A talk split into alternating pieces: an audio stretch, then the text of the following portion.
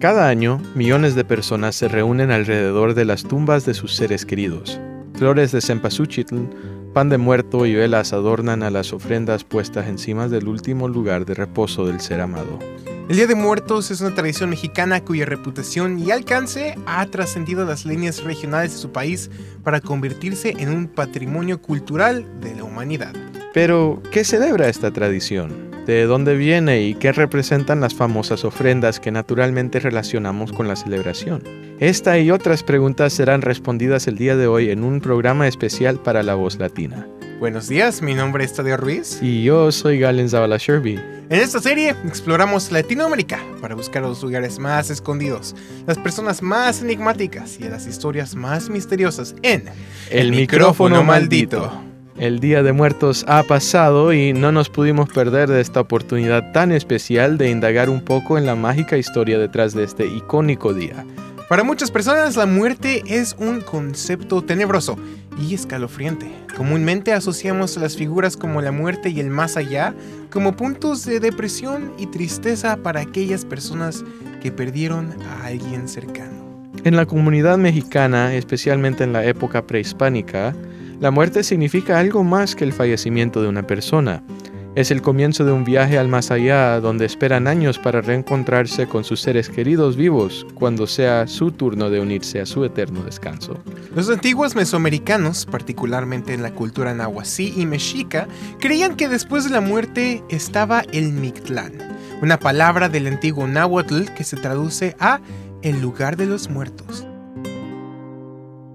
tenían este ritual de honrar a los muertos de distintas maneras y el fabricar un petate para muertos también era muy bonito. Esa fue la profesora Guadalupe Pérez Ansaldo, una docente aquí en la Universidad de Missouri. Nos acompañará ahorita en nuestro viaje a Explorando el Día de Muertos. Llegar ahí para un recién fallecido iba a ser un viaje largo y cansado. Con esto en mente, los familiares y amigos del difunto se juntaban en una celebración fúnebre que más que decirle adiós al muerto, le deseaba un buen viaje. Tradicional para ellos envolverlos y empezar con estos olores, olores fundamentales, porque de esa manera empezaba para las almas ese trayecto tan largo que tenían que pasar con distintos obstáculos. El cadáver era envuelto en un petate que es una cobija especial hecha de hojas de palma. Después de una celebración con música y danza, se le ponía comida, agua y caprichos encima de la tumba para preparar al muerto en el viaje que ahora iba a completar. Para los antiguos habitantes de México, el pasaje al más allá es más que solo aparecer en un cielo o infierno. Eh, básicamente era eso, simplemente los vivos seguir en el papel de ayuda, de guía y los muertos tener ese apoyo para poder llegar al descanso eterno. No se podía simplemente llegar porque se había portado uno bien o mal, como indica la cultura católica, ¿no? No, no, no, aquí no era de buenos y malos, aquí era de simplemente hay que pasar pruebas para llegar a mostrar ese espíritu de fortaleza que necesitaban todas las almas para poder llegar al descanso eterno. De hecho, tenías que pasar por nueve niveles llenos de obstáculos por cuatro años para poder por fin tener una audiencia con Mictlan Tecutli y Mictlan Cihuatl, señor y señora de la muerte. ¿Por qué cuatro años? Bueno, este es el tiempo promedio que tarda un cuerpo descomponerse hasta convertirse en huesos. Varias personas indígenas creaban estas tumbas para poder observar el trayecto y una vez que el cadáver se convertía en un esqueleto, un sentimiento de alivio llegaba al saber que completaron el trayecto. Dentro de estos cuatro años, los viajantes paranormales ahora se enfrentaban a la siguiente serie de retos.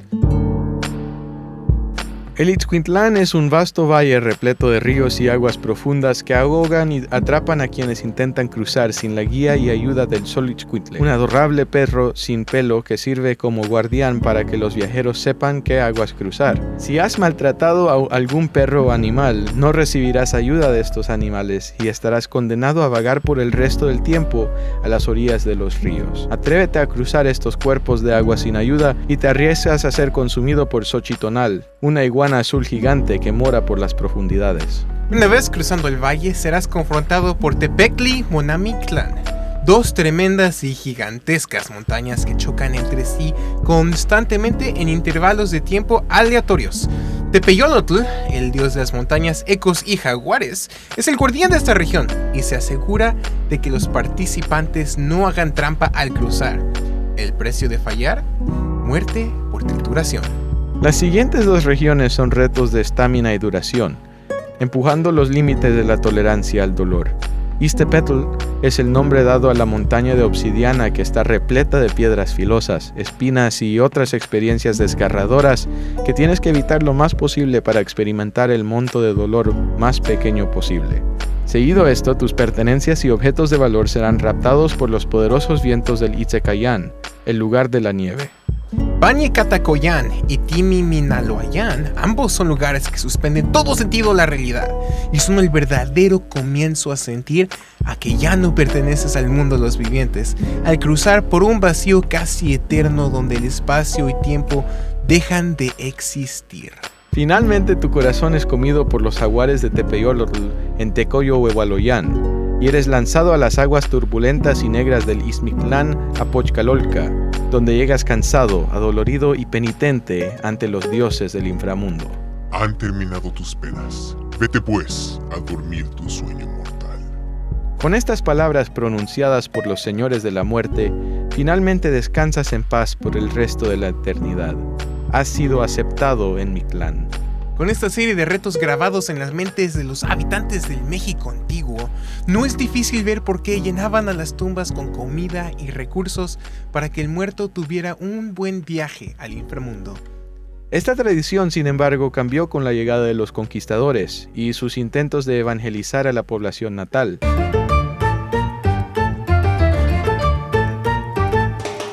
Ellos supieron que había ciertas tradiciones que simplemente no podrían quebrantar entre los nativos. Así que, en vez de derribar estas ceremonias, los conquistadores decidieron introducir diferentes componentes a la festividad, como las velas, colores y hasta el pan de muerto. De aquí viene la ofrenda que conocemos hoy, una mezcla de las verdaderas raíces culturales de la ofrenda y los nuevos componentes católicos. Lo más típico que contienen las ofrendas son sal para purificar el altar, agua para brindarle bebida a nuestro visitante difunto, velas para alumbrar el lugar de reconciliamiento desde el más allá, papel picado y un petate para que el muerto tome reposo después de su largo viaje para visitarnos. Las flores son igualmente increíblemente importantes para guiar al muerto hacia nuestro altar. El cempasúchil es utilizado para guiar adultos y el alelí sirve como símbolo de pureza para los niños. La comida y todos los demás caprichos también tienen su lugar aquí. Después de todo, deberíamos preparar el retorno de nuestro ser amado con todas sus cosas favoritas. Sin embargo, sabemos lo que todos ustedes estaban preguntando.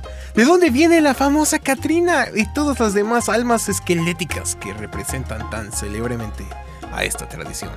Curiosamente, la Catrina es un producto que no proviene ni de raíces indígenas ni de influencias católicas, sino de la mente del autor mexicano José Guadalupe Posada. Cuando José Guadalupe Posadas hizo este, estas gráficas de la Catrina, realmente se estaba enfocando en la gente de clase alta. Y claro, le llamó más la atención la mujer por esos sombreros tan grandes que usaban y tan llamativos, pero también hizo de hombres. Claro que la que más se popularizó fue la Catrina. Esta caricatura apareció por primera vez en una hoja volante bajo el nombre de La Calavera Carvancera y originalmente servía como una crítica hacia mujeres que negaban sus raíces indígenas para dar la apariencia de que eran personas adineradas. El dibujo era un esqueleto simple con solo un sombrero de pluma y desde entonces creció en un fenómeno que ahora define la percepción del Día de los Muertos para el mundo exterior. El Día de los Muertos es celebrado en dos días. El primero de noviembre es reservado para niños y el segundo de noviembre es para todos los demás adultos. Las celebridades varían, no solo en la región de México, sino hasta en el país que es celebrado. Verán, aunque esta tradición es atribuida a México, otras nacionalidades también comparten este importante festejo. En Ecuador se utiliza una bebida llamada colada morada, que está compuesta por el néctar de varias moras y frutas endémicas del país. En Guatemala se sostiene un gran banquete para celebrar la llegada del familiar fallecido y se vuelan barriletes, para espantar a los espíritus malignos que rondan por el cementerio. Para aquellos que no sepan el término barrilete, se le puede atribuir igualmente a un cometa. Ahora seré yo un poco egoísta y platicaré de lo que hacemos en mi tierra natal de la Ciudad de México. En la calle principal de Reforma sostenemos un concurso anual de alebrijes que varios artistas, organizaciones y comunidades ponen juntos para decorar las calles. Para aquellos que no son de México, un alebrije es una artesanía que representa una criatura compuesta de varios elementos de diferentes animales. Creado por Pedro Linares López, este fenómeno se ha convertido en un patrimonio de todo México. Gracias por esa explicación, Kalen. No sé si sabías esto, pero recientemente añadimos también una nueva tradición para este día. Un desfile en el centro de la ciudad, en el Zócalo, que empezó después de que Sam Mendes grabó la película de James Bond, Spectre. Para muchos de nosotros es difícil ver este día pasar y celebrarlo lejos de nuestro hogar y a veces lejos de nuestra familia. Sin embargo, varias asociaciones latinas como las que tenemos aquí en Colombia mantienen estas celebridades vivas con sus propias ofrendas. Lo que estás escuchando es una reunión que se sostuvo el 2 de noviembre para celebrar el Día de los Muertos con la Asociación de Estudiantes Latinoamericanos, también llamado ALAS. Una de las copresidentas, Joana Rodelo, platicó con nosotros sobre la importancia de mantener estas tradiciones vivas, particularmente para aquellos lejos de casa.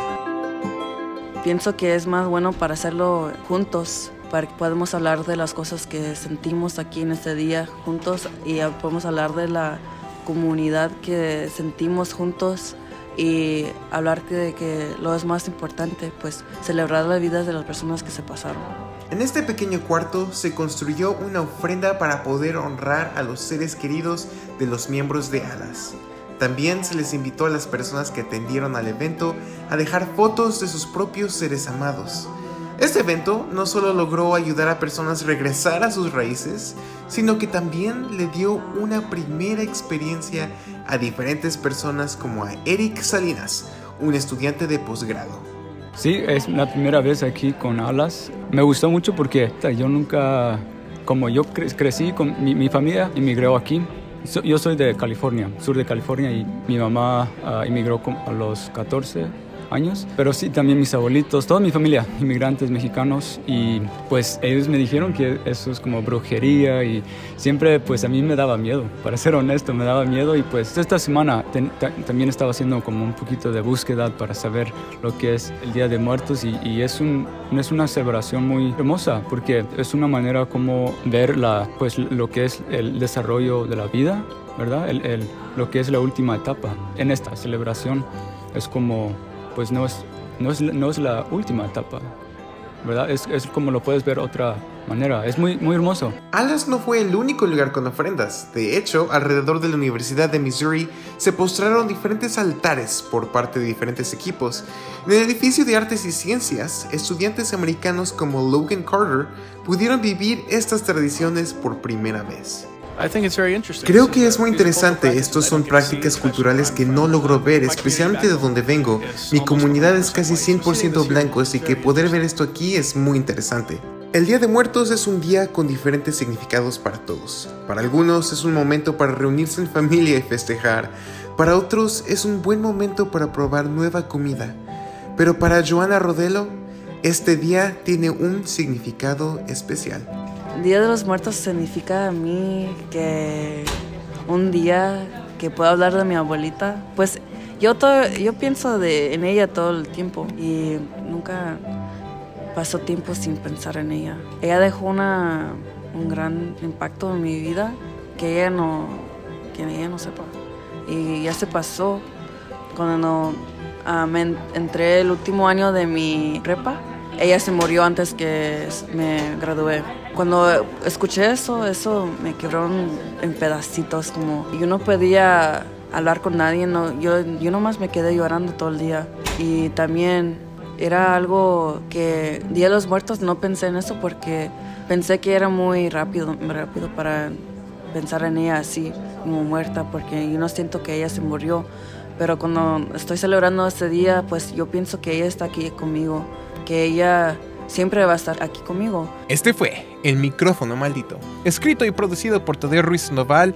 La narración fue hecha por él mismo y Galen Zavala Sherby. Sintonízate el próximo sábado a las 10 de la mañana aquí en KOPN 89.5 FM. Es más que la radio, es radio de comunidad. Siento de México fue muy hermoso poder ir ahorita a ver la ofrenda que hizo Alas y pla- platicar con las personas latinas, estudiantes como nosotros que celebraban esta, celebraron esta tradición lejos de casa y muchas veces lejos de su familia, porque es, es doloroso, ¿no? Tener que celebrar algo que tan comúnmente asocias con un momento de comunidad, de estar con tu familia, porque es un momento íntimo, porque para muchos de nosotros realmente creemos o realmente sentimos la presencia de alguien que perdimos, sea un perro, un amigo, un abuelo, un padre, y lo sentimos ahí con nosotros en nuestro altar. Entonces no poder tener esa experiencia con nuestros familiares o amigos que tenemos en de, de donde venimos, pues es, es doloroso, pero poder estar en una habitación con otras personas que son igual que yo, am, latinoamericanos, o aunque sean personas que simplemente quieran saber más del Día de Muertos, es bueno saber que no estás solo. Y me da mucha alegría de que tengamos una comunidad tan viva aquí.